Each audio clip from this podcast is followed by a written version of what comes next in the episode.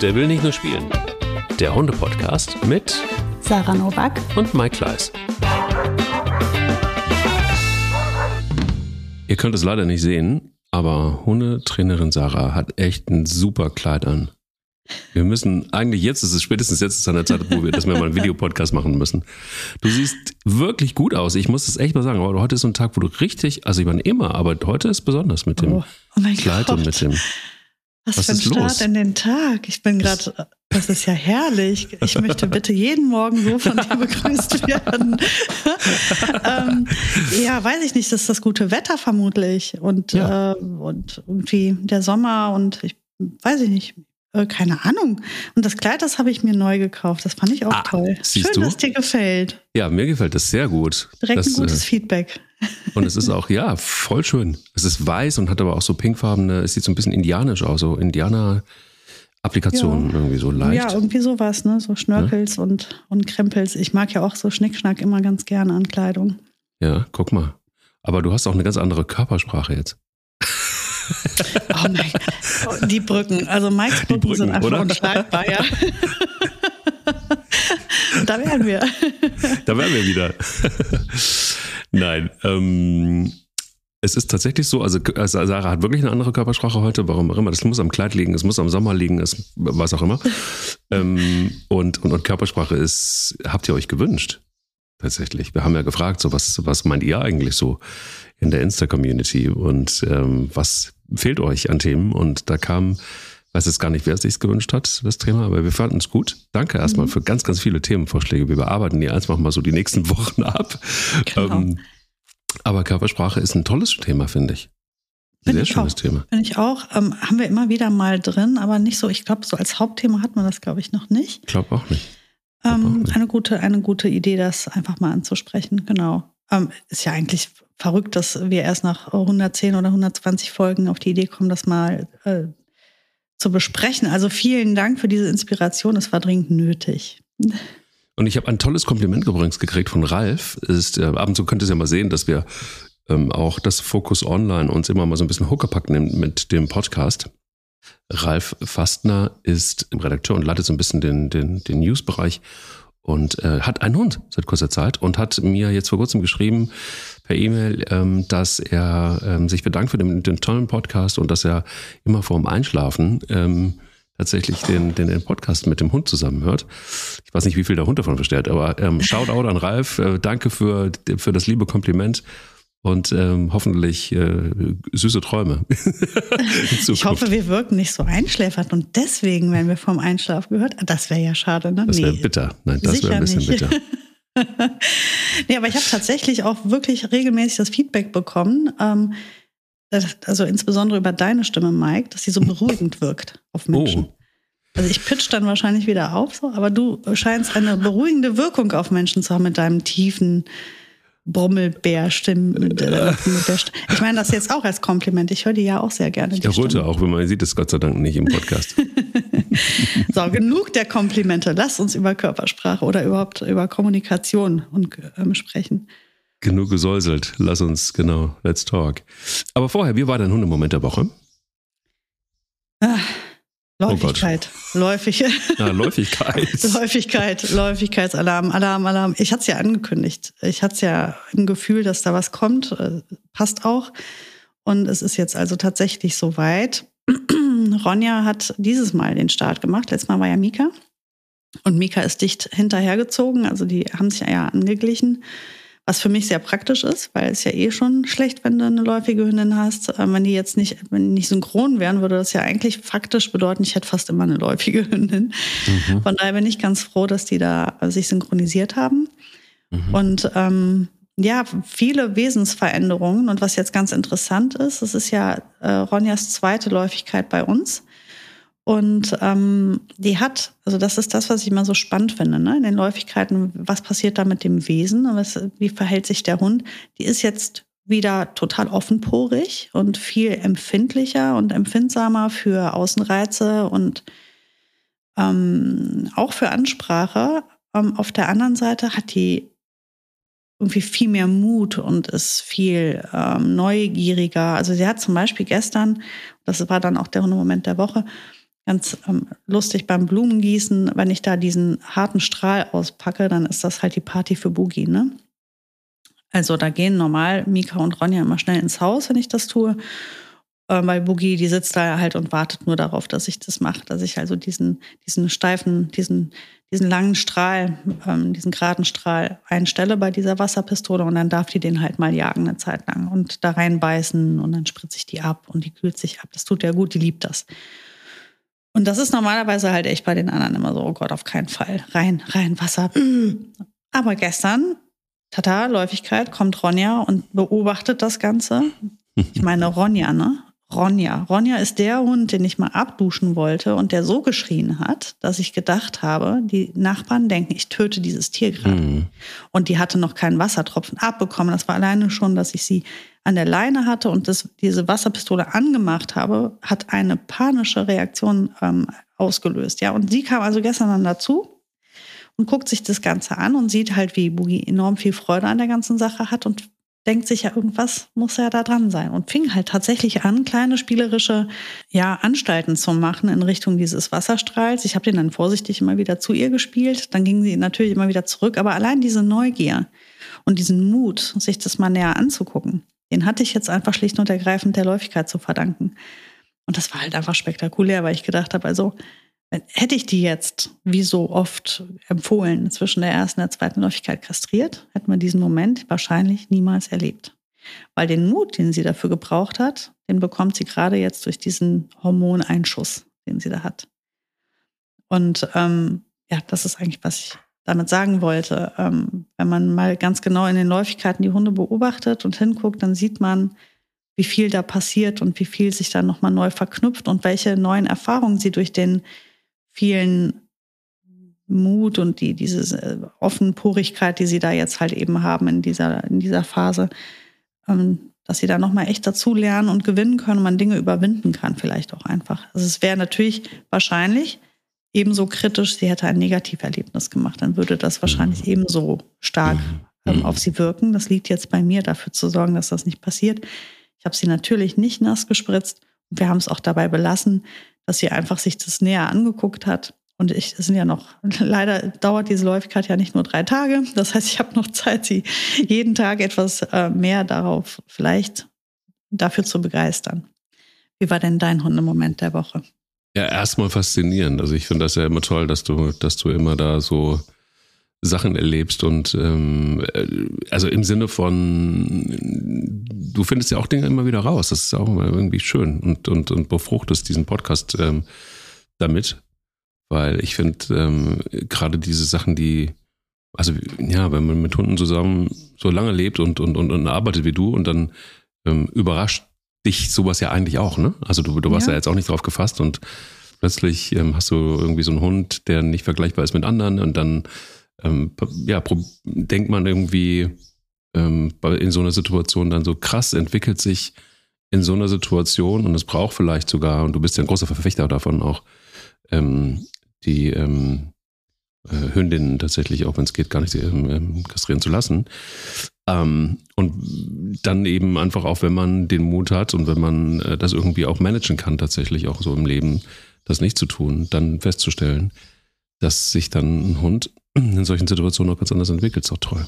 Ja, ich finde das halt so faszinierend immer wieder. Ich glaube, ich werde das auch nie satt, dieses ähm, Erleben, ähm, das Erleben, ähm, die, wie Hunde sich entwickeln, wie Hunde, mhm. wie intelligent und komplex dieses Lebewesen ja. ist. Wie so viele letztendlich. Ne? Das ist jetzt halt der Hund, weil, weil ich mich eben auf den Hund festgefahren habe und weil das jetzt auch einfach gesellschaftlich gesehen das, das klassische Haustier ist. Aber ich vermute, würde ich jetzt mit Schweinen zusammenleben, könnte ich dir ähnliche Geschichten erzählen.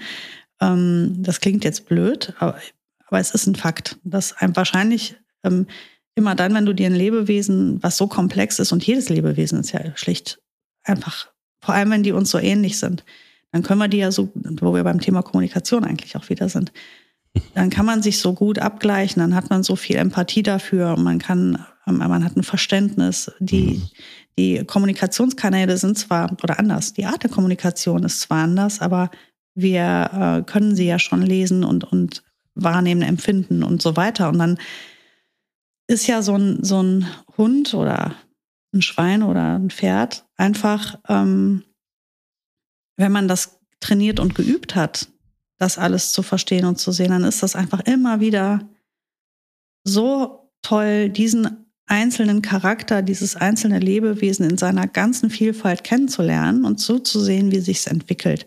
Und da spielen ja so viele Faktoren eine Rolle. Grundsätzliches, was da halt eben in einem steckt, das Vorerlebte, die Geschichte, die hormonelle äh, Zeit, in der man gerade, also es sind ja so viele Punkte und wer mir da sagt, das ist nicht spannend, ja, der guckt nicht genau hin. Mhm. Und die ähm, und das ist ja bei Menschen nichts anderes. Ich habe das ja mit meinen Kindern sehe ich das ja auch. Ich habe ja zwei Kinder, allein schon wie unterschiedlich die beiden sind und sich entwickeln und wie viel Facetten das hat. Das ist ja einfach, wenn man gerne andere Lebewesen beobachtet und das interessant findet, dann wird man das nie satt und man wird auch nie alles gesehen haben. Total. Ich habe auch was gesehen in meinem Hundemoment der Woche, das war ganz ähm, äh, krass passt auch voll zur Körpersprache. Deshalb ist es, ähm, ich habe es jetzt deshalb nicht künstlich ausgewählt, aber es ist gestern passiert.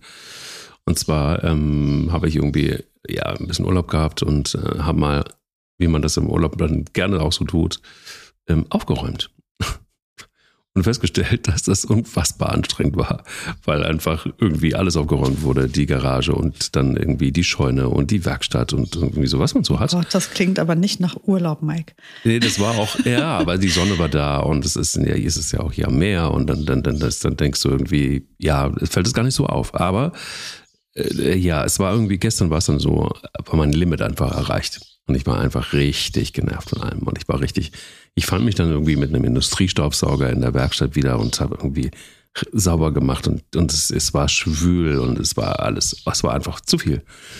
So, und dann habe ich gedacht, so komm, ich nehme mir jetzt einfach die Hunde und gehe runter ans Wasser. Und war irgendwie so geladen, weißt du, so, so immer noch so äh, blöde Energie. Und ähm, das Meer war irgendwie gestern so ein bisschen unruhiger. Und ähm, ich weiß, dass Pelle das ja liebt, im Wasser zu sein. Und er setzt sich auch immer ins Wasser und genießt das. Und lustig war, er setzt sich mit dem Rücken zum Meer, aber setzt sich eben schon rein. Und die Wellen sind so über seinen Rücken, so über seine Schultern rüber gelaufen. Und erst dachte ich so, okay, der muss jetzt ja aufstehen und wird sich erschrecken oder keine Ahnung. Nee, im Gegenteil. Der Köter bleibt einfach da sitzen und du merkst richtig, er macht die Augen zu und genießt ohne Ende, wie die Wellen über seinen Rücken rüberlaufen, über, über seine Schultern rüberlaufen. Und, und, und ähm, ähm, du hast ja auch schon Pelle gesehen, oder ihr habt ja auch Pelle schon gesehen, der hat eine krasse Mimik, der hat so irgendwie, der hat, der hat richtig gelächelt. So. Also der saß im Wasser und genoss diese Wellen und lächelte irgendwie so, so richtig so, ah, tut das gut irgendwie. Also war unfassbar. Und die, und die, ähm, ähm, ja, und die Körpersprache war so, ich will hier gar nicht mehr raus. Es tut so gut und es ist so super. Und also sowas habe ich bei einem Hund wirklich, no joke, noch nie gesehen. Mhm, und, und just in diesem Moment ähm, war auch komplett meine ganze Nervstimmung einfach dahin. So, also mhm. wo du so, so merken kannst, das ist vielleicht einfach so, vielleicht auch ein kleiner Einstieg in das Thema heute ähm, was auch Körpersprache bei einem Hund bewirken kann bei Menschen. Also nicht nur unter Hunden, sondern auch so, ne? wenn du das, wenn du da genau hinguckst, wenn du so ein Gefühl auch für deinen eigenen Hund hast, wie viel du davon profitieren kannst. Und der hat mir wirklich in dem Moment komplett den Stecker gezogen. Also ich konnte gar nicht mehr genervt sein, sondern ich sagte so, Kollege, super, du hast Spaß, du, dir geht's gut ähm, und ich muss jetzt auch mal da rein. Stimmungsübertragung, ne? In die umgekehrte ja. Richtung, ja. Unglaublich. Also es war wirklich ein toller Hundemoment ähm, der Woche. So ja, der klingt sagen. super. Der klingt äh, total, total nach dem, warum man Hunde hat. Ne? Dieses, genau. dieses äh, Heilende. Genau, Voll. genau, genau. Ja, aber ähm, da sind wir eigentlich mittendrin im, im, im Thema ähm, Körpersprache. Großes Thema. Und du hast gesagt, gerade das fand ich ganz interessant, man muss natürlich genau hingucken können. Ne? Und man muss natürlich einfach auch eine vielleicht Sensibilität dafür entwickeln, wenn man sie nicht hat ähm, vielleicht aber auch das Auge dafür entwickeln. Ich glaube, beim ersten Hund wird man, hm, keine Ahnung, wird man das vielleicht noch nicht ganz so ähm, mitkriegen, aber das, ich glaube, sowas entwickelt sich. Zumindest bei mir hat sich glaube ich, entwickelt. Ich glaube, ich habe erst über, über die Zeit ähm, mitgekriegt, wie Hunde kommunizieren und wie sie untereinander kommunizieren, wie unterschiedlich sie kommunizieren, wie sie mit dem Menschen kommunizieren. Ich würde aber ganz gerne wirklich vielleicht nochmal ganz am Anfang, weil ich weiß, dass es auch viele Menschen gibt, die den Podcast hören, um sich erstmal so ein bisschen zu informieren über Hunde grundsätzlich mhm. und über Hundeverhalten. Ähm, ich würde gerne, das gehört nämlich zur Körpersprache, vielleicht mal gerne aufräumen mit so dem ein oder anderen Mythos. Weil es ja oft gesagt wird, dass das Schwanzwedeln beim Hund einfach erstmal Freude ist. Mhm. Was sagt die Expertin dazu? Denn ich bin mir nicht so sicher, ob das nur Freude ist. Also Schwanzwedeln ist halt was, das klingt jetzt blöd, aber was äh, total komplex ist tatsächlich. Mhm. Ähm, weil es gibt tausende Arten, wie mit dem Schwanz gewedelt werden kann. Mhm. Und äh, tatsächlich, also in, in, meiner, in meinem Studium wurde dann verbildlicht, wirklich, ne? Was, also in welche Richtung wedelt der Schwanz, mehr nach rechts, mehr nach links? Ist es ein kleines, nervöses Wedeln oder ist es ein sehr großes Schwingen? Ähm, also letztendlich vorweg zum Schwanzwedeln gehört ja immer der ganze übrige Körper dazu.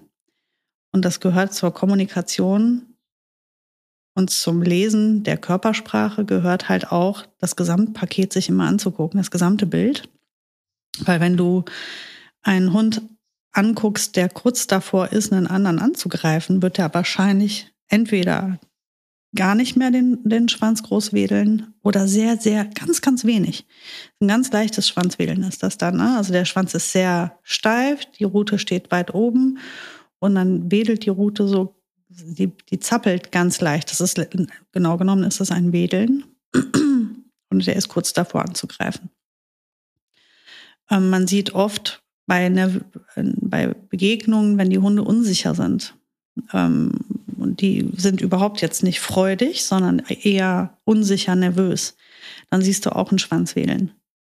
Ähm, das ist halt eben kein großes Schwingen, sondern ein eher kleineres Wedeln. Da steht, und dann siehst du bei unterwürfigen Hunden, wie beispielsweise jetzt der Ronja in den ersten Wochen, als die hier angekommen ist, wenn man die angesprochen hat, dann hat die die Route fast eingeklappt. Die war, stand ganz weit unten. Die hatte ähm, einen geduckten, also die, die ganze Körpersprache war völlig demütig. Und dann kam auch ein Wedeln dazu. Also in all diesen verschiedenen Situationen, mit all diesen verschiedenen Motivationen hast du ein Schwanzwedeln. Und dann kommt dieses, dein Hund freut sich einfach wie bekloppt. Und dann hast du dieses wirklich klassische, große Schwanzwedeln, wo der von ganz rechts bis ganz links ausschlägt. Oder manche Hunde winden sich ja beim, beim sich freuen und, gehen schon fast im Kreis, dann wedeln die halt mehr einseitig. Ne? Ähm, aber das ist dann ein sehr, sehr großes Wedeln. Also ein, ein, entspannter, ein Hund, der sehr entspannt ist und sich freut, der hat die Route nicht weit oben stehen, der hat die Route nicht weit unten stehen, die ist dann so mehr oder weniger entspannt in der Mitte und die schwingt so richtig ganz weit aus. Das ist dieses typische, da freut sich ein Hund. Und ähm, blöderweise ähm, hörst du dann mal, ja, aber der, der ist ja total freundlich oder der freut sich, weil der wedelt ja mit dem Schwanz. Genau. Ähm, und das ist natürlich blöd, wenn man das so sagt. Vor allem noch blöder ist, wenn das Kindern beigebracht wird. Das ist eine sehr dumme Idee, Kindern zu sagen, ja, wenn der Hund mit dem Schwanz wedelt, dann ist der total gut drauf, dann kannst du da hingehen. Das ist ziemlich gefährlich, einem Kind sowas beizubringen. Absolut, das genau. lassen, mhm. weil der Hund in ziemlich jeder Situation mit dem Schwanz wedeln könnte und äh, in, auch ganz anders motiviert sein kann als freundlich oder, oder freudig. Also von daher hast du völlig recht, das ist ein Mythos finde auch tatsächlich, dass es, ähm, ich kenne wenige Lebewesen, die, die, die so viel mit Körpersprache machen. Und äh, man sagte zum Beispiel auch, auch wieder so ein bisschen, ja, ob es wirklich so viele sind, so viele Punkte im Gesicht, ähm, ob das wirklich so stimmt, weiß ich nicht, aber die Theorie, dass es knapp 500 ähm, Mimiken sind im Gesicht, die ein Hund ähm, in der Lage ist zu zeigen und die wir allerdings als Menschen gar nicht sehen können. Das heißt, das ist etwas, ähm, eine Ebene, die nur Hunde unter sich tatsächlich mitkriegen oder spüren können. Das sind nur Nuancen im, im Blick, im, im, in der Mimik. Ich glaube, 500 ist, glaube ich, ein bisschen viel, aber es sind wahrscheinlich relativ viele und wahrscheinlich auch doch welche, die wir gar nicht als Mensch so richtig äh, mitkriegen, oder? Ähm, also ich denke mal, erstmal ist das rasseabhängig. Ähm, aufgrund der, der Rassenvielfalt sind viele Hunde gar nicht imstande, 500 ähm, verschiedene Gesichtsausdrücke zu zeigen. Also da, das würde ich jetzt mal behaupten, stimmt so nicht ganz. Aber ich kann mir schon vorstellen, dass ein Hund mit einem entsprechend äh, ursprünglichen Gesicht ähm, tatsächlich eine sehr hohe Anzahl an verschiedenen Muskelpartien da anspannen oder entspannen kann, um dann eben verschiedene Gesichtsausdrücke zu zeigen. Und ich glaube, dass wir sehr wohl in der Lage sind, das alles zu erkennen und zu lesen. Ja, okay. Ja, das ist nur halt, das ist halt Hardcore-Training. Ne? Das, das lernst du nicht als Hundehalter oder als äh, wahrscheinlich womöglich noch nicht mal als Hundetrainer. Ähm, so dass wenn jemand sehr, sehr hundeerfahren ist und vor allem mit sehr vielen Hunden sehr lange zusammenarbeitet, dann kann ich mir vorstellen, ohne dass der Mensch das überhaupt bewusst weiß oder merkt, kann der das dann irgendwann. Ähm, wenn ich mir jetzt vorstelle, du arbeitest 40 Jahre in einer, in einer Hundetagesstätte und betreust da ein buntes Rudel an kunterbunten Hunden oder hier mein, mein super Dogwalker-Kumpel Philippe, ähm, der jeden Tag mit 30 Hunden von morgens bis abends zusammen ist und die eigentlich die meiste Zeit auch einfach beobachtet. Ich kann mir schon vorstellen, dass er das drauf hat. Doch. Ob ich das kann, weiß ich nicht. Ich habe das Gefühl, ähm, das reicht immer so also äh, irgendwie habe ich immer das Gefühl, dass ich ein Gespür dafür habe, wie was der Hund gerade sagen möchte. Ob ich das jetzt in dieser in dieser in dieser Vielfalt kann, das glaube ich jetzt nicht. Ähm, aber ich fühle mich da ganz stabil mit und ich habe schon das Gefühl, so die Kommunikation kann nicht so so gut und und ähm, funktionieren wie innerartlich, aber so ein Typ, der halt wirklich oder so ein Mensch, der halt so viel Zeit mit so vielen Hunden verbringt und die den ganzen Tag anguckt und auch wirklich äh, faktisch darauf angewiesen ist, das zu verstehen, wie die gerade drauf sind, weil sonst knallt ihm das einfach eiskalt um die Ohren alles, der kann schon maximal viel verstehen da.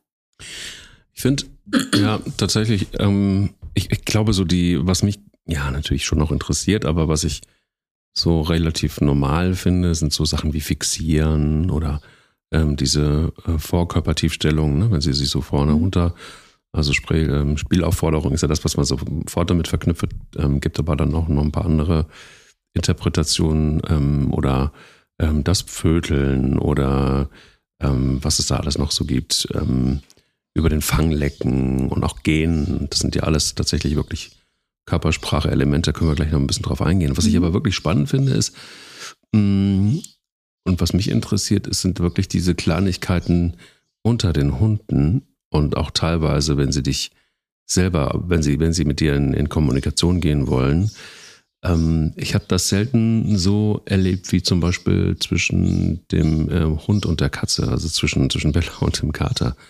Lustig ist, dass die in irgendeiner Form ja auch eine Form von Kommunikation gefunden haben.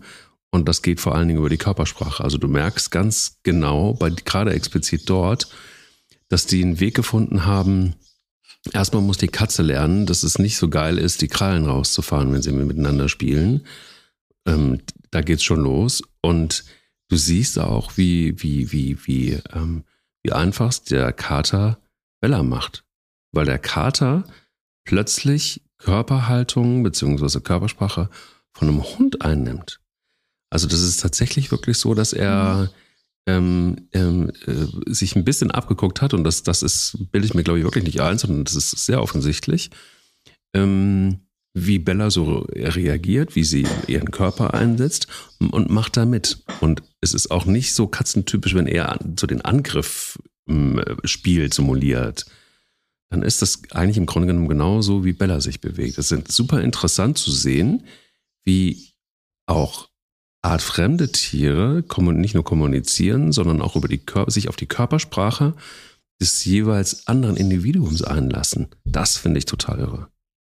Ja, das ist so erstmal natürlich total hilfreich, dass die so jung zusammengekommen sind ähm, und noch so viel experimentiert wird und über Spiel ausprobiert wird. Das natürlich, dann sind die viel offener auch, sich darauf einzulassen. Das war sicherlich hilfreich. Ich habe das schon super viel gehört aus von ganz vielen verschiedenen Tierarten, die verrücktesten Kombinationen, dass da die Tiere sich wunderbar und prächtig miteinander verstehen und auch sehr gut kennen und sehr gut miteinander ähm, ja, kommunizieren. Mhm. Weil Kommunikation letztendlich, ähm, klar ist das innerartlich immer am einfachsten, aber man kann das ja lernen.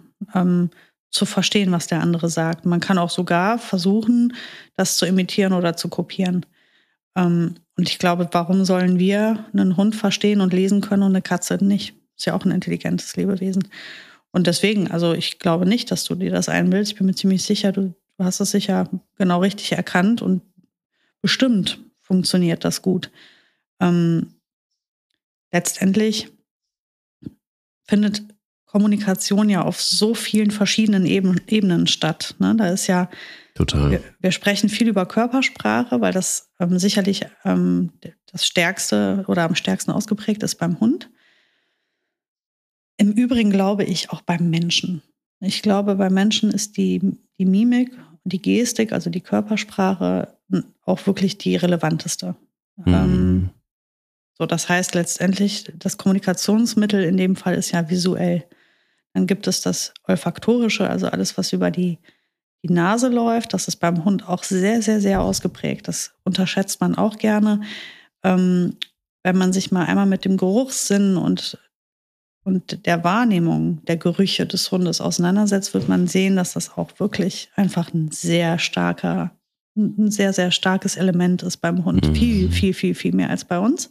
Mhm. Obwohl auch bei uns nachweislich ja ähm, Gerüche eine große Rolle spielen. Wir verknüpfen damit Erinnerungen, ähm, wir können über Gerüche entspannen oder sie können uns auch verspannen.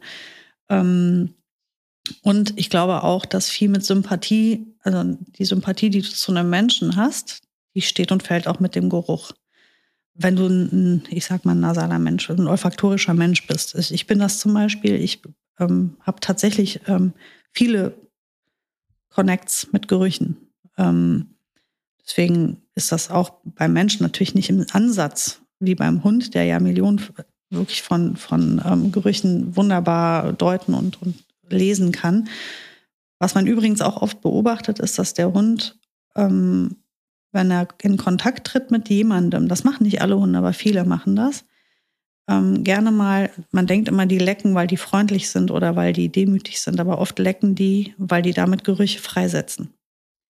Das heißt, die lecken an der Stelle an und setzen damit Gerüche frei und können das olfaktorisch wieder besser wahrnehmen. Also das ist eigentlich eine Form der Kommunikation. Das wird oft äh, durcheinander geworfen. Mhm ähm, mal eben so am Rand. Das spielt also einfach auch eine, eine große Rolle. Dann gibt es die, die taktile Kommunikation, also alles, was Berührungen sind.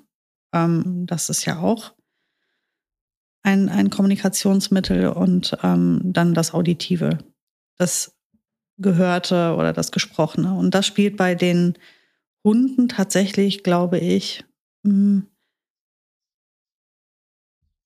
eine zweite Rolle. Ähm, wir benutzen das nur sehr viel, weil das unser Hauptkommunikationsmittel ist unter Menschen. Also wir sprechen halt einfach. Ähm, es hat auch viele Vorteile, Hunde auditiv zu erziehen, beziehungsweise über dieses Kommunikationsmittel zu arbeiten. Das mache ich persönlich ja sehr viel. Ne? Beim mit Besitz sagen, ist das Kommunikation und es ist auditiv. Der Hund kann das total gut leisten.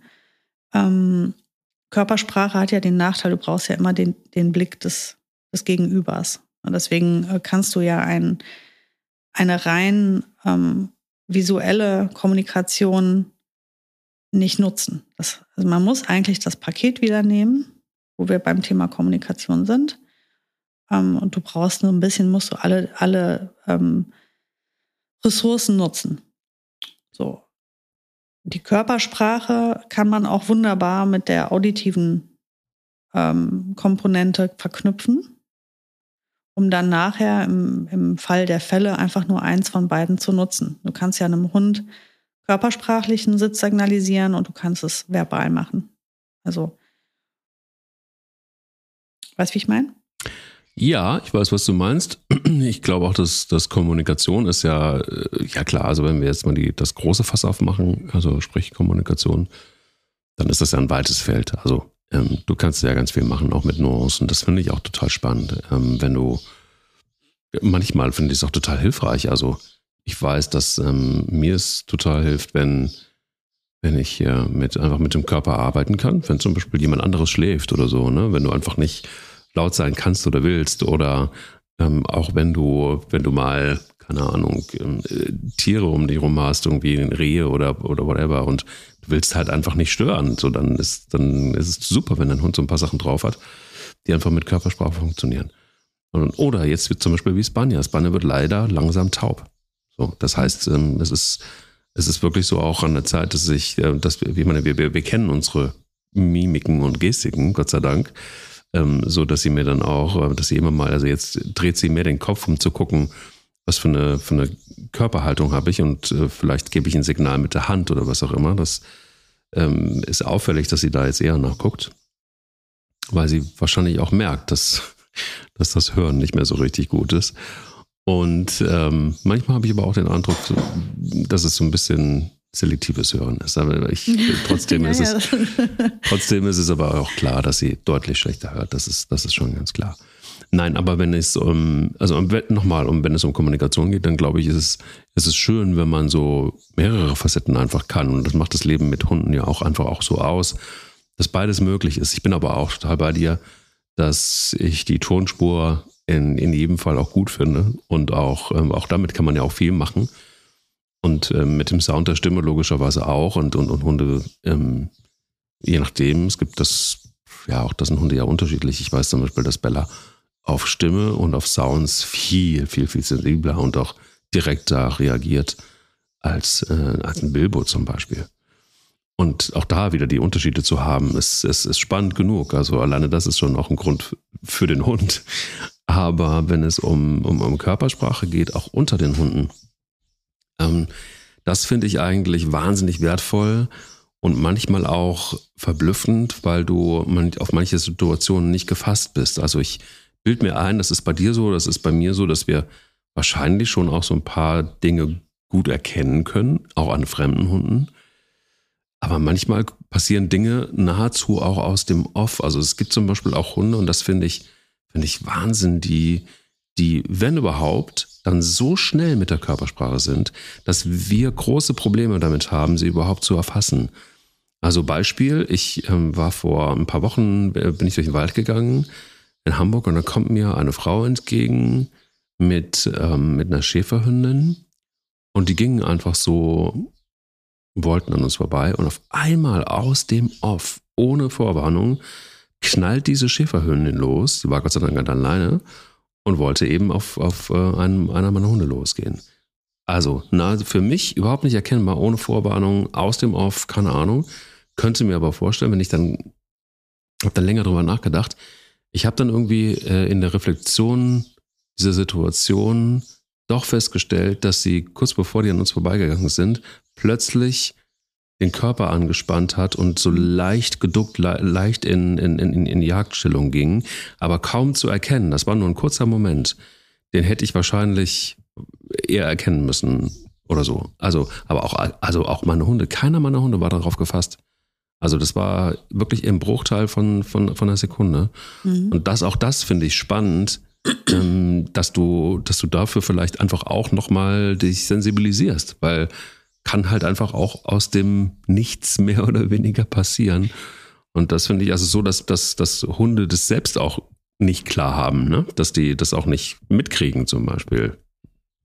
Ja, ja, wenn sie nicht stark sind in der Kommunikation oder unachtsam oder abgelenkt sind, gebe ich dir recht, kann das passieren. Aber ähm, ich habe tatsächlich noch keinen Fall erlebt, wo ein Hund aus dem Nichts irgendwas gemacht hat. Also das, womit ich dir recht gebe, ist, es ist sausubtil. Es ist sehr, sehr subtil, sehr fein, die Kommunikation. Oft eben gerade auch vor Angriffen oder vor solchen ähm, emotionalen Ausbrüchen, wie auch immer. Mhm. Oft ist es genau eben davor sehr subtil und sehr ruhig.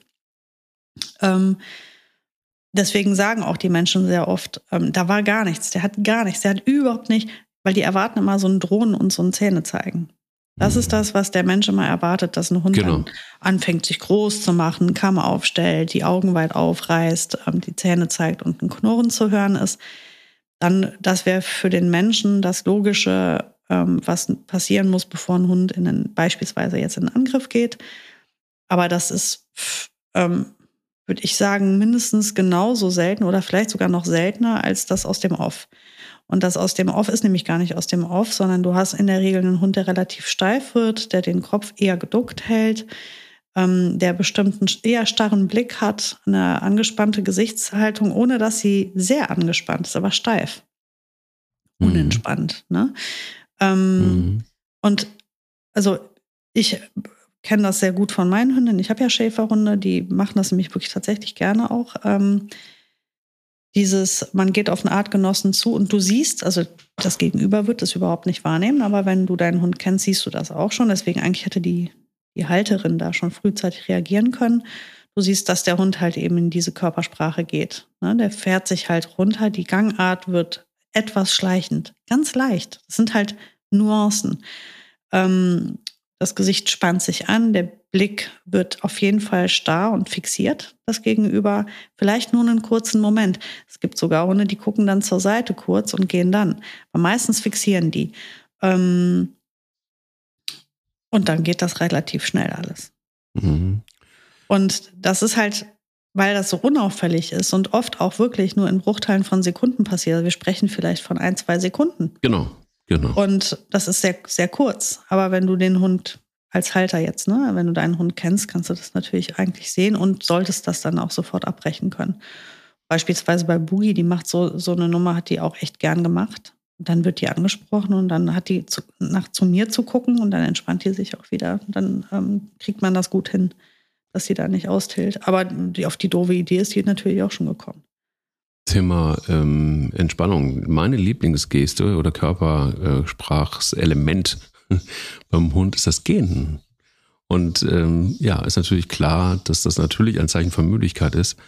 Aber ich habe auch gelernt, gelernt dass, theoretisch, äh, sehr theoretisch. theoretisch ja. ähm, aber dass es ähm, vielen Hunden auch äh, hilft, sich zum Beispiel in äh, stressigen Situationen erstens selbst zu beruhigen und zu entspannen und gehen übrigens auch um ähm, auf ihr Gegenüber beruhigend einzuwirken. Fand ich, ähm, als ich das irgendwann mal gecheckt habe, faszinierend. Wäre ich äh, erstmal so nicht drauf gekommen.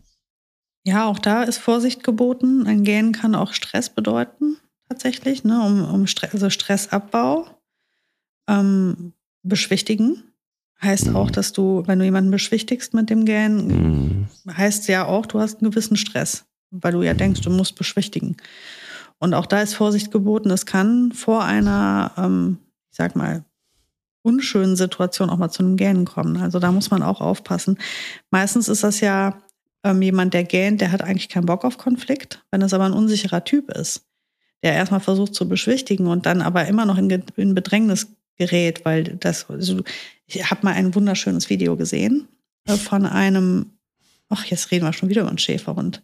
Mensch, Voll die Schublade. Also ein, ein Schäferhund, ich glaube, es war ein deutscher Schäferhund. Natürlich. Und du siehst einen äh, Mann, der sich neben diesen Hund hockt und der Hund, also jetzt würde wahrscheinlich jeder sagen, naja, komm, das, das war ja aus dem Off. Nee, war es nämlich einfach überhaupt nicht. Dieser Hund hat direkt erstmal schon mal so, so, eine, so einen Seiten, so auf Seite gegangen, also hat eine, eine Meidung, ist in die Meidung gegangen. Also der Mann hat sich meinetwegen rechts neben den Hund gehockt und der Hund hat sich quasi nach links abgewandt, hat den Kopf abgedreht. Der Mann hat dann angefangen, den Hund zu umarmen. So den Arm um diesen Schäferhund gelegt. Das kann, also ich vermute, war nicht sein Halter, sondern irgendwer, der ein Foto mit diesem Hund machen wollte, ne? Also oder ein Video. Deswegen ist das auch gefilmt. Ähm, und der Hund fängt an, die Augen weit aufzureißen, wird total steif, fängt an zu gähnen hechelt, also wirklich so viele Signale. Also es ist nicht super auffällig, aber äh, das, der fühlte sich wahnsinnig unwohl, der Hund. Mhm. Und dann hat der Mann gedacht, jetzt gebe ich ihm einen Kuss. Dazu kam es nicht mehr. Weil die Zunge ab war, oder? Ja, der hat ihm einfach voll ins Gesicht gebissen. Ja, klar. So, und jetzt muss ich dir mal eins dazu sagen. Wer so viele Signale übersieht, ich will jetzt nicht sagen, der hat es verdient, aber ja, Leute, was soll der Hund jetzt machen? Ja, aber Mike, was soll der Hund denn jetzt tun in so einer Situation? Klar, er soll nicht beißen. Ja. Es, es ist logisch. Er soll natürlich nicht beißen. Das ist schon klar. Ähm, aber es ist so übergriffig. Wenn man sich diese Situation anguckt, die ist dermaßen übergriffig. Jetzt hast du da einen Schäferhund sitzen. Wer geht denn hin und fängt an, mit Schäferhunden zu kuscheln und zu knutschen? Mit Zunge? Ähm, oder, ja. Nee, der wollte ihn küssen halt. Ne? Der hat sich dem so zugewandt, hat angefangen, wollte dem halt einen Schmatzi aufdrücken. Da hat der Hund halt rot gesehen, hat gesagt, oh Gott. Und der hatte halt, in, der hatte sek viele Sekunden, das war jetzt nicht ein Bruchteil einer Sekunde, wir sprechen von, von 10, 15 Sekunden, hatte der Zeit zu erkennen, dieser Hund fühlt sich gerade mehr als unwohl, der will von mir weg, der wendet sich ab, der beschwichtigt, der hat, hat halt nicht geknurrt, der hat nicht geknurrt und die Zähne gezeigt. Das machen die halt auch oft einfach gar nicht. Das ist, ja. hat auch viel damit zu tun und das erlebst du auch oft bei den Schäferhunden. Wenn sie es tun, kriegen sie einen auf, aufs Dach dafür. Ne, das Knurren wird oft den Hunden aberzogen und dann wird das einfach über, übersprungen. Und in dieser Situation fühlte sich dieser Hund, ich vermute oder ich behaupte, einfach bedroht. Ja. Du, also ich, ist mir ist klar, dass du natürlich auf der einen Seite äh, völlig äh, leuchtet mir an, dass du es gerne sagen willst. Ja, wenn dann verreck doch, wenn du wenn du so drauf bist, dann dann hast du es halt verdient. Nein, das, nein, nein. Du nein, weißt, nein, ich mein's nicht so, ne? Also nein, ist doch klar, ist doch klar. Aber ich finde es so, so, ich kann mir das richtig gut vorstellen. Das hast du doch verdient. Weißt du, wie sich Sarah so über den stellt und sagt so, hast du Pech gehabt, du Spacken. so. Nein, aber ich kann, ähm, ich, ich will da vielleicht einfach auch mal, ich, ich kenne die Situation nicht. Ich ich, aber ich weiß, was du, also so wie du so beschreibst, ich, ich kenne halt einfach auch Leute, die sind, ähm, wie soll ich sagen, die sind etwas unbedarft. Und es ist vielleicht einfach auch so, dass die, keine Ahnung, dann äh, auch, auch so ein bisschen ahnungslos und hilflos sind. Und ich, es gibt auch Menschen, die sind einfach von Grund auf jetzt nicht so empathisch und sind jetzt nicht so feinfühlig und sind auch manchmal so ein bisschen drüber und sind mit den Emotionen auch manchmal etwas unkoordiniert, um das mal so zu sagen. Oder aber sie checken einfach auch, auch sowieso schon unter, unter Menschen die Signale nicht so richtig. Ne? Also ich kenne ja, kennst du sicher auch, äh, kennen, kennen mhm. wir alle, äh, Menschen, die irgendwie ständig einfach über Grenzen drüber gehen, ja. weil sie einfach es überhaupt nicht richtig checken. Und bei einem, also sowas kann dir halt auch bei einem Golden Retriever passieren, so, ne? Und sowas Natürlich. kann dir halt auch bei einem Dackel passieren. So ein kleiner süßer Dackel, also ich will gar nicht wissen, wie oft die äh, halb tot geknuddelt werden, weil sie so ja, süß sind. Unmöglich und, ist das. Ja. ja. aber das ist, ich finde auch, ähm, fällt mir auch immer wieder auf, das ist ja eine Form von, von, von Respektlosigkeit. Ich kann das auch nicht verstehen, wie Menschen irgendwie ständig ihre Hunde in, in der Tasche rumtragen und äh, in allen möglichen Beuteln und keine Ahnung und ständig Hunde hochheben und sich an den Hals drücken und äh, keine Ahnung, da kriege ich auch ein komisches Gefühl bei. Also ich, ich finde auch, lass den Hund ruhig ein Hund sein und ähm, habe aber auch trotzdem Thema Körpersprache vielleicht auch verdammt nochmal so ein bisschen einfach ein Auge dafür, was einem Hund gut tut und was nicht gut tut. Und äh, ja, aber ich vielleicht, vielleicht gibt's diese, diese, diese verrückten Hunde-Podcasts ja auch deshalb, weil, weil man da ähm, den einen oder anderen vielleicht auch ein bisschen einfangen kann und sagen kann, hey, ähm, natürlich sind die süß und natürlich sind die auch irgendwie zum Knuddeln streckenweise. Aber ähm, erstens findet das vielleicht nicht jeder Hund geil und er wird sie im Zweifel auch zeigen und geh nicht über die Grenzen drüber so. Und mhm. ich glaube, auch hier ist so ein schwieriger Punkt, wenn so ein Hund dann knurrt. Ne? Also da legst du dich auf den Hund drauf, weil du denkst, ach, ist der süß. Und heute platzt mein Herz. Und dann brummt dieser Hund. Auch mir übrigens schon passiert, obwohl mhm. ich da gar nicht mich draufgelegt habe oder kann noch nicht mal so richtig nahe gekommen bin. Aber ich weiß ja, bei Pelle am Anfang war das, der hat es überhaupt ja, nicht ausgehalten. Ich erinnere mich, ja. Du erinnerst dich? So, und dann natürlich war dann auch ganz klar für mich, das war auch, kam aus dem heiteren Himmel raus, weil ich dachte, das war jetzt nicht so super nah, aber für ihn war es zu nah. Und manchmal sind zwei Meter auch zu nah. Also, äh, ne? also je nachdem auch, wo ein Hund herkommt, das ist ein super komplexes Thema. Und wenn dann ein Hund knurrt, dann drauf zu bestehen, also auf deinen eigenen Willen zu bestehen, finde ich immer so das Dämlichste, was man machen kann. Es ist halt richtig albern, über den Knurren hinwegzugehen. Das ist äh, wirklich Quatsch, weil, ähm, also, oder das noch schlimmer, das zu unterbinden. Das haben wir auch aus der Erfahrung, wissen wir doch zwischenzeitlich auch, ein, ein Knurren zu missachten und zu unterbinden ja, ändert ja nichts an der Meinung des Hundes, ne? Ähm, und er wird dann einfach ja. dieses wirklich tolle Kommunikationsmittel nicht mehr nutzen. Und beim nächsten Mal sagst du, ja, der hat ja noch nicht mal vorher geknurrt. Ja, nee, warum soll er auch? Und das äh, erlebst du ja oft bei den sehr kleinen Hunden. Ähm, die werden ja einfach überhaupt nicht ernst genommen. Und die knurren und die zeigen Zähne und dann wird einfach weitergemacht und die werden einfach, das findet man teilweise vielleicht sogar lustig. Es gibt ja abartigste Videos auch im Internet, wo Hunde richtig geärgert werden, damit die ausflippen. Ähm, ich muss ganz ehrlich sagen, wenn ich so, so Videos sehe, denke ich mir jedes Mal, ja, Junge, ich hoffe, du irgendwann packst du auch mal zu weil die ärgern dich dermaßen, die, die respektieren dich dermaßen gar nicht. Die machen sich voll über dich lustig. Ja, die haben es halt einfach verdient. Dass, dass, du dann, dass sie dann einfach mal lernen, dich muss man auch mal ernst nehmen. Ja, ich sehe es, ich, mu ich muss mich jetzt mal outen. Ich finde es ich find's richtig schlimm. Das ist ein Missachten der Individualdistanz, das ist eine Respektlosigkeit. Du gehst hin, packst dir dieses Hund in deine, diesen Hund in deine Familie, erzählst was von Freundschaft und Partnerschaft und dann machst du dich einfach knallhart über den lustig. Ähm, tut mir leid, habe ich kein Verständnis für. Finde ich sowas von bescheuert. Und wenn, ähm, also das ist etwas, das kann jeder, der mal in, in meinem Zuhause gewesen ist, nur bestätigen. Hier wird, also gerade meinen Kindern bringe ich das so dermaßen bei, zu gucken, wie ist der Hund gerade drauf. Wenn du den anfasst, wenn du den streichelst, wenn du den in den Arm nehmen möchtest, guck dir genau an, wie der das gerade findet. Mhm. Und ich möchte ganz ehrlich, dass meine Hunde noch nicht mal auf die Idee kommen zu knurren, weil die vorher schon respektiert und gelesen und erkannt und gesehen werden. Das muss noch, dass es noch nicht mal das nötig sein muss. Ähm, natürlich würde ein Knurren spätestens ähm, auch bei meinen Kindern signalisieren, jetzt ist hier Stopp. Und das wäre auch okay, wenn ein Hund knurrt und sagt, das ist mir hier zu viel. Aber eigentlich gibt es davor auch noch eine Menge anderer Dinge. Und wenn man seinen Hund gut kennt. Und es gibt Hunde, die sind einfacher zu lesen als andere. Das liegt viel auch an der Schädelform oder an den Ohren. Wenn du einen, Ohr, einen, Hund hast mit stehenden Ohren, ist es auf jeden Fall auch einfacher als ein Hund mit hängenden Ohren. Ähm, es gibt Hunde, die haben sehr viel Haut im Gesicht. Das macht die Sache auch nicht unbedingt einfacher. Es gibt Hunde, die das, den Schädel verformt haben. Aber im Großen und Ganzen, wenn du deinen eigenen Hund vernünftig beobachtest und im Auge behältst, kannst du da schon echt einiges erkennen. Und dein Hund kann dich sehr gut lesen, ebenso. Und ähm, also es ist ja verrückt, wie stark Hunde auf unsere Mimik reagieren und auf unsere Körpersprache. Und du kannst ja einen Hund sogar, ich meine, wenn man sich diesen Klassiker anguckt, für Sitzfinger hochheben, Platz, geht die Hand so flach nach unten, das ist ja nicht nötig. Also das kannst du mhm. machen, aber du kannst einen Sitz und einen Platz körpersprachlich einfordern, ohne einmal deine Hand überhaupt zu nutzen. Das ist ähm, der helle Wahnsinn, wie die auf kleinste körperliche Veränderungen beim Menschen reagieren.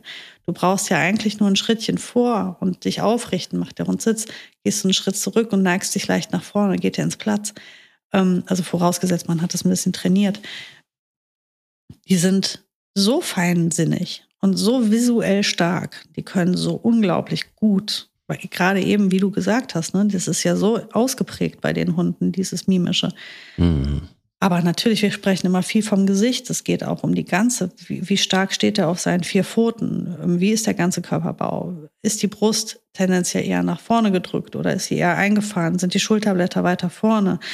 Ähm, wo hat er sein Fell stehen gerade? Hat er das Fell aufgestellt oder liegt es flach auf? Was ist mit der Rute? Ähm, hat er den Kopf nach unten oder nach oben geneigt und so weiter. Also es ist irre, wie viel Kommunikation da zu erkennen und zu lesen ist. Und gerade wenn man sich das Gesamte anguckt, wird auch ein Hund, der theoretisch im Gesicht vielleicht nicht so stark mimisch ist, auf jeden Fall im Kontext mit dem restlichen Körper gut lesbar sein, wenn man ihn kennt. Ähm, wenn du Hunde beobachtest und dich dafür interessierst, kannst du irgendwann auch dein Gegenüber gut lesen. Also die, die Artgenossen, die man beim Spazieren trifft. Und das ist ja, was ich auch schon so oft erzählt habe. Ich nehme oft die Hunde lange bevor die Begegnung passiert schon an die Leine, weil mir das Gegenüber nicht gefällt. Weil mir die Stimmung meines Gegenübers nicht gefällt. Und das ist ja, der hat ja mich ja auch nicht angeknurrt oder angewählt, sondern einfach die Körpersprache des Hundes, des anderen Hundes oder teilweise auch einfach des anderen Menschen, äh, passt mir dann nicht. Und dann möchte ich keinen Kontakt haben. Und ähm, also das wird jeder Hundehalter kennen. Man orientiert sich auch da visuell an dem Gegenüber. Sehr häufig beobachtest du ein, ein Team, auf, was auf dich zukommt und, und sagst schon, nee, irgendwie habe ich kein gutes Gefühl mit dieser Begegnung. Und du spürst schon, irgendwas liegt in der Luft. Du kannst vielleicht gar nicht genau sagen, was es war, aber vielleicht waren das diese ganzen Kleinigkeiten, wo du, die du nicht bewusst wahrnimmst, aber unterbewusst schon, schon lesen kannst. Und eigentlich können wir sehr viel mehr Kommunikation wahrnehmen, als wir denken. Total. Und ich finde auch interessant, dass, dass ähm, wie soll ich sagen, also es gibt natürlich so ein paar, glaube ich, allgemeingültige ja, Körpersprachsmomente, wo du dann auch äh, relativ eindeutig identifizieren kannst, was äh, da gerade beim Hund los ist. Wir haben ja schon einige genannt. Was ich aber interessant finde, ist, dass natürlich auch dadurch, dass jeder Hund ein Individuum ist, ähm, dass du da auch immer wieder, wie soll ich sagen, bei jedem Hund entdecke ich immer eine neue Art von Körpersprache auch und könnte mich wirklich stundenlang beömmeln, ähm, wie die miteinander umgehen. So und Bella zum Beispiel macht mir deshalb auch so große Freude, weil die ja nur kommuniziert. Die ist die ganze Zeit am Senden. Und ähm, wenn die, äh, wenn die, wenn die zum Beispiel äh, etwas will unbedingt, wenn sie, wenn sie einen Knochen hat, den er möchte, den sie nicht haben kann, dann die Kommunikation alleine, ähm, die legt sich dann, wenn Pelle zum Beispiel einen Knochen hat, das ist so natürlich ihr Best Buddy, deshalb hat sie da auch irgendwie, weiß sie natürlich auch, da hat sie die größten Chancen, den Knochen doch zu ergattern.